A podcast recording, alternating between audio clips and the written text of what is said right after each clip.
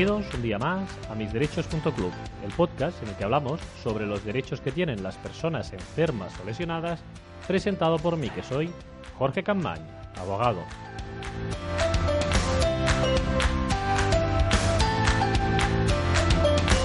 Muy buenos días a todos y feliz miércoles 22 de enero de 2020 en este episodio que es el número 163 que vamos a dedicar a hablar sobre la pancreatitis crónica.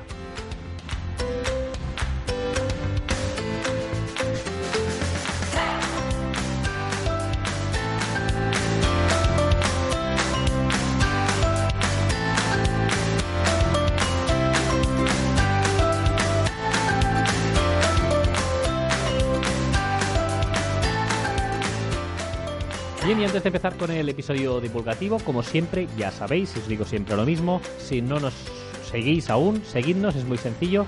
Si entráis en nuestra página web, misderechos.club, ahí tenéis un enlace que va directamente a iBox que dice suscribirme y así pues nos ayudáis si suscribís, que es totalmente gratuito, a ir escalando posiciones en la categoría de salud. De momento somos la posición número 27 en España y esperamos poco a poco ir subiendo categorías en este listado. Ya sabéis también que podéis suscribiros dentro de misderechos.club en la página web. En esta página podéis entrar en un cajetín de suscripción donde ponéis vuestro nombre y vuestro correo electrónico y de esta forma iréis recibiendo los correos en los que os preguntamos qué episodios queréis que hagáis. A nivel, pues por ejemplo, de mm, las preguntas que queréis hacernos en los episodios divulgativos como hoy. Hoy, por ejemplo, vamos a contestar a preguntas que nos ha hecho pues Santiago de Barcelona y Amparo de Tarragona. Igualmente también podéis hacer preguntas de los episodios que vamos a hacer de entrevistas. ¿eh? Os decimos quiénes son los entrevistados y vosotros hacéis preguntas. También podéis hacer preguntas en los episodios de Contestamos a Preguntas, como el miércoles pasado que tuvimos ese episodio especial haciendo un Contestamos a Preguntas. En fin, que podéis eh, suscribiros y tendréis todas esas ventajas de poder hacer preguntas que os puedan resultar interesantes. Y dicho esto, y para no enrollarme ya más, si os parece bien, empezamos a pues, el episodio de hoy que es sobre la pancreatitis crónica.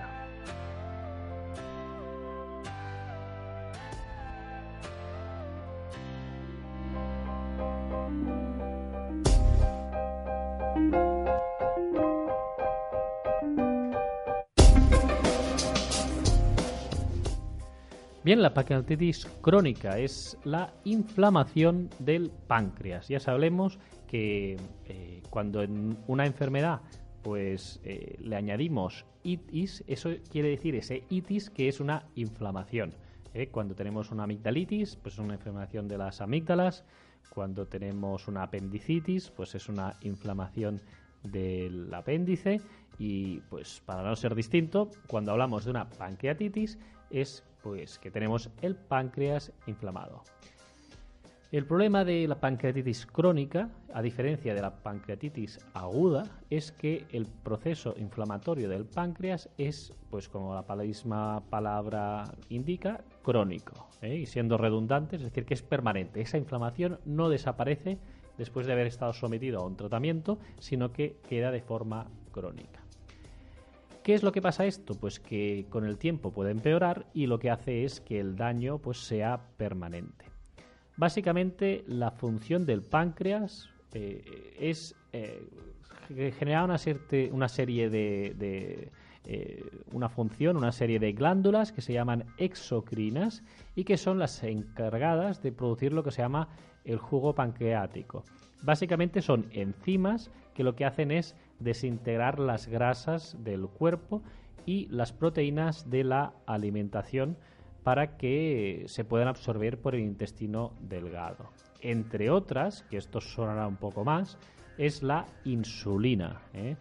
Esto para las personas diabéticas pues le va a sonar un poco más. Lo que hace es segregar eh, pues eh, la concentración de la glucosa, eh, del azúcar en la sangre. Por lo tanto, esta sustancia la conocemos más y es producida por el páncreas, ¿de acuerdo?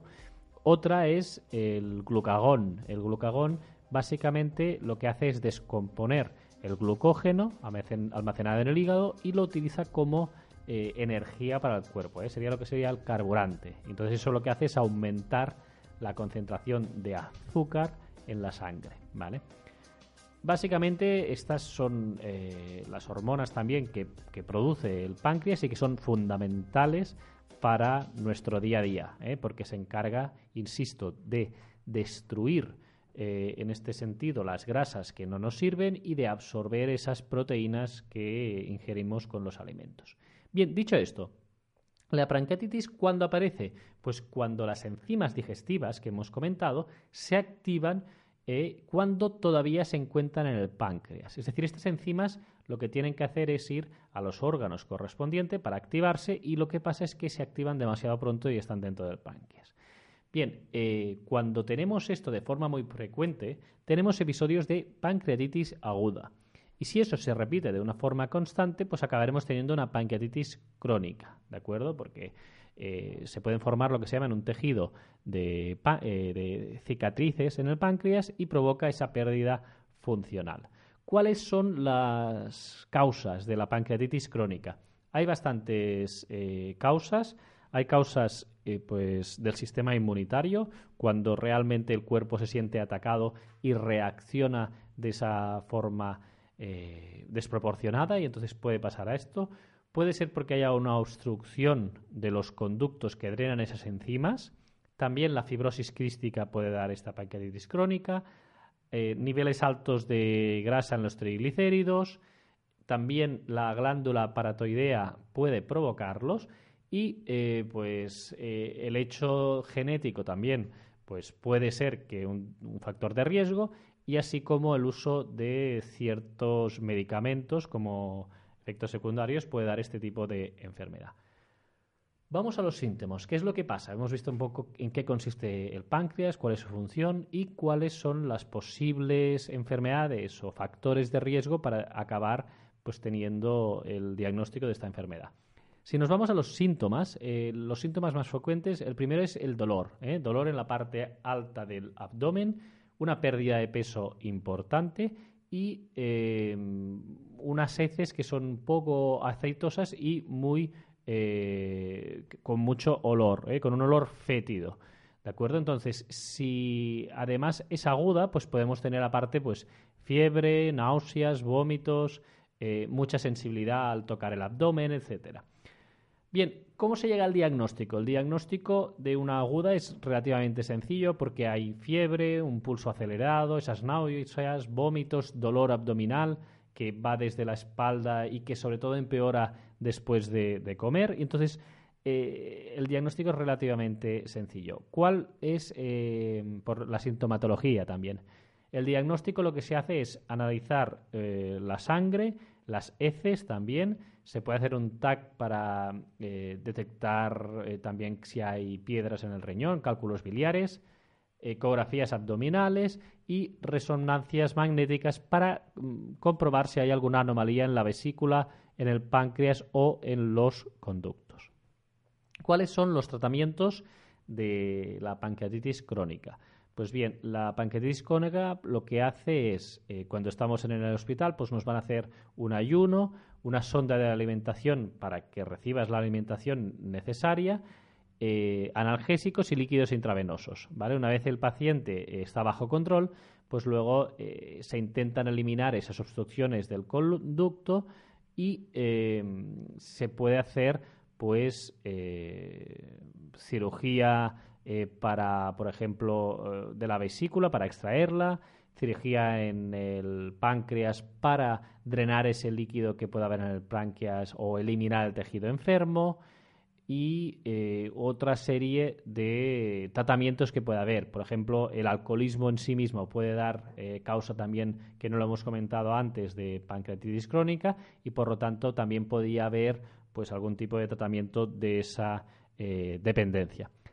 Dicho esto, vamos a entrevistar también a un especialista para que nos venga a explicar en qué consiste la pancreatitis crónica y, eh, por lo tanto, insisto en que eh, la parte más técnica pues nos la va a explicar un, doctor en, una entrevista eh, explicando y hablando sobre esta cuestión.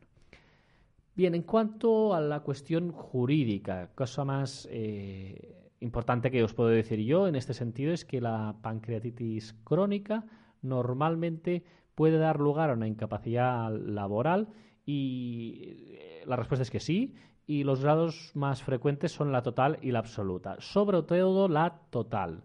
La incapacidad total para la profesión habitual se suele reconocer incluso en vía administrativa sin necesidad de ir a juicio y el motivo es cuando se acredita, cuando se demuestra que eh, hemos estado en tratamiento y que pese al tratamiento no mejoramos, tenemos un dolor abdominal importante, diarreas frecuentes y sobre todo astenia, es decir, cansancio y debilidad derivada eh, de no poder tener una ingesta alimenticia normal. Entonces, cuando sucede esto, profesiones que sean de esfuerzo físico, de estar de pie, de difícil acceso a un baño por el problema de las diarreas frecuentes, etcétera, pues va a dar la posibilidad de tener una incapacidad total para esa profesión.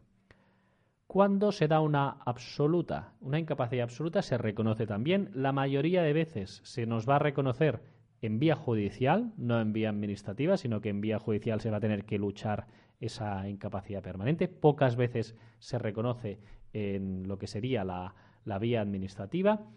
Y eh, cuando solicitar la absoluta por una pancreatitis crónica, cuando provoca un dolor constante, eh, diarreas muy frecuentes, un elevado número de diarreas y que a veces hay incontinencia en esas diarreas y obliga al uso de pañales. Estamos hablando de más de 6, 8, 10 pues, diarreas diarias y también, sobre todo, por lo que se conoce como la astenia, lo que decíamos antes del cansancio y la debilidad. Cuando esta astenia está eh, calificada de grave o severa en los informes del especialista, en ese caso se suele reconocer la incapacidad absoluta. También es posible que en el informe nos hagan constar que tiene el paciente limitación para mínimo esfuerzo. En ese caso, la jurisprudencia viene a reconocer una incapacidad absoluta para todo tipo de, profesiones y eso es lo que eh, debéis de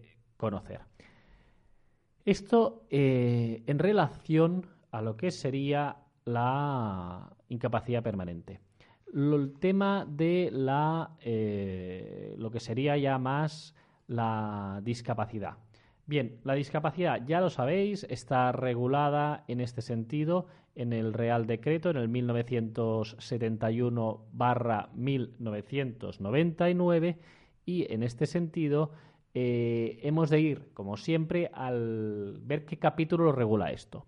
El capítulo que regula en el Real Decreto es el número 9. Nos hemos de ir al sistema eh, endocrino, eh, capítulo 9, y ahí nos explica cómo se valora, en este caso, las deficiencias endocrinas que pueda tener un paciente.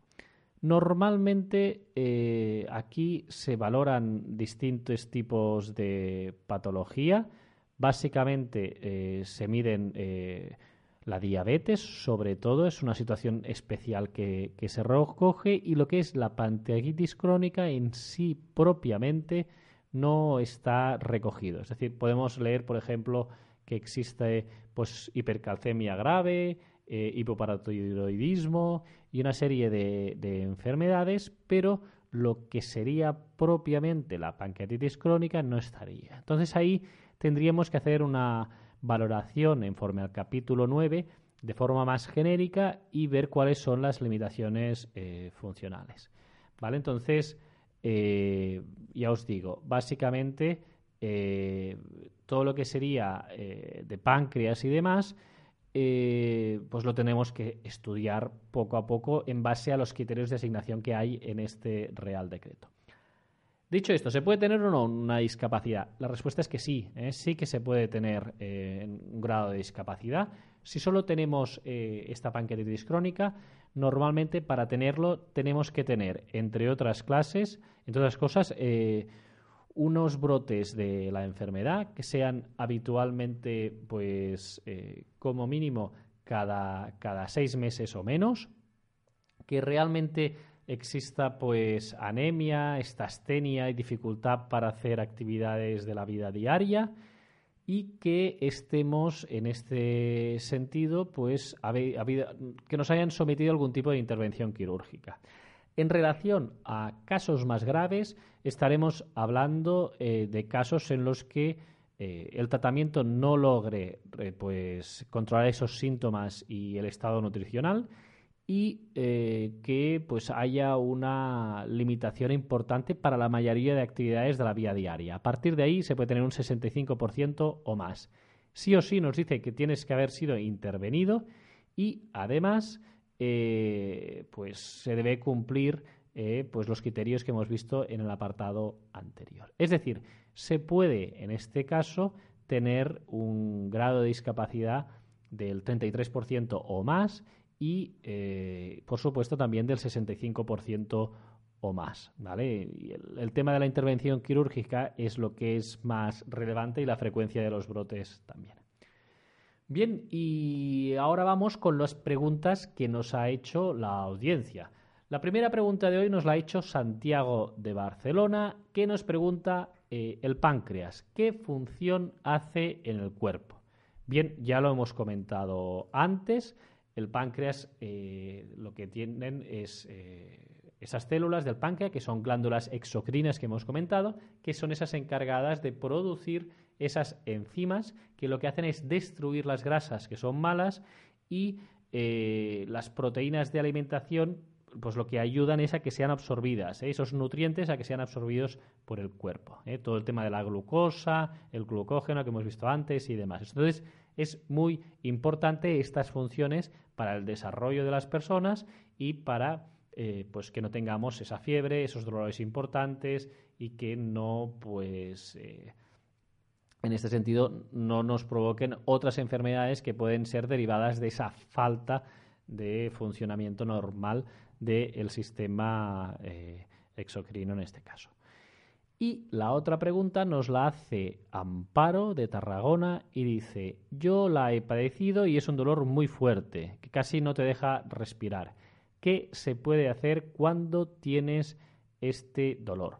Bien, lo que se debería hacer cuando se tiene un dolor con esa intensidad, por supuesto, es ir al, a urgencias, ¿eh? al médico de cabecera, o si ya hemos sido diagnosticados, pues eh, al hospital que nos esté tratando. Y en ese sentido ahí nos van a hacer pues el tratamiento eh, oportuno para rebajarnos ese dolor insoportable. Entonces es una enfermedad que requiere ir a urgencias cuando se está en ese momento agudo para que nos puedan dar el tratamiento oportuno eh, mejor en ese caso para hacer un diagnóstico, porque a lo mejor hay intervenir, a lo mejor no, etcétera, etcétera. Por lo tanto, el criterio es pues ir a, urgencias. Muchísimas gracias por la pregunta. Estas dos preguntas que nos hacíais, que son más de la enfermedad, insisto, les daremos cuenta al doctor que nos venga a ver, al endocrino que nos venga a ver, para hablar más sobre esta enfermedad. Muchísimas gracias a todos y recordaros que la semana que viene vamos a hacer un episodio, será un episodio especial, ¿eh? será el, el 28 de enero, lo haremos el martes y en concreto vamos a explicaros las novedades que vamos a hacer en misderechos.club. La idea que tenemos es integrar el podcast en la página web de Campaña Abogados, ¿eh? del despacho, y en este sentido esto lo hacemos para poder eh, llegar a muchas más personas, la audiencia que tenemos en el despacho es muchísimo más grande que la que tenemos en este canal y así podemos pues eh, tener una mayor base de usuarios que sean pues, eh, pues, que les pueda resultar interesante estos episodios, estos podcasts y podamos en este sentido pues tener más datos de saber qué es lo que queréis que hagamos. Entrevistaremos también entre otras cosas pues a compañeros, a abogados, a jueces, a peritos, incluso pues a personas que hayan tramitado pues una incapacidad, una discapacidad, que les hayan dado el alta médica, eh, que hayan tenido la enfermedad. Aquí estamos hablando de la pancreatitis y me parece oportuno que nos pueda venir también a explicar una persona que lo ha sufrido, como Amparo de Tarragona, ¿no? que nos hacía la pregunta. Pues qué mejor que Amparo para explicar los síntomas y que no sea yo o un doctor el que lo explique. ¿eh? Creo que esos testimonios también pueden ser muy importantes y que pueden ser apreciables para, la audiencia. Por lo tanto, la semana que viene os daré más detalles. ¿eh? Haremos este episodio especial porque vamos a hacer un parón. El mes de febrero, pues volveremos a empezar, pero. Em, perdón, el mes de marzo volveremos a empezar, pero el mes de febrero lo que haremos será un parón para preparar todo este nuevo sistema de podcast que queremos hacer para que tengáis una mayor calidad. En el episodio 157, final de año, os dije lo que, teníamos previsto para hacer para este año. Todo eso sigo en pie, pero cambiaremos un poco la estrategia sin lugar a duda, simplemente con ese objetivo, ¿eh? de llegar a muchas más personas, de ayudar a más personas y de que el contenido que vamos haciendo, que nos cuesta bastante tiempo, pues eh, realmente puedan sacar un provecho muchísimas otras personas de los que realmente lo están sacando hasta ahora. Cualquier duda que tengáis, ya lo sabéis, hacéis una pregunta en eh, los comentarios de esta página o por a través de Spotify o del canal de YouTube y estamos en contacto. Muchísimas gracias a todos, que tengáis un feliz miércoles y nos escuchamos de nuevo en este episodio especial el martes que viene, día 28 de enero. Que tengáis un feliz miércoles.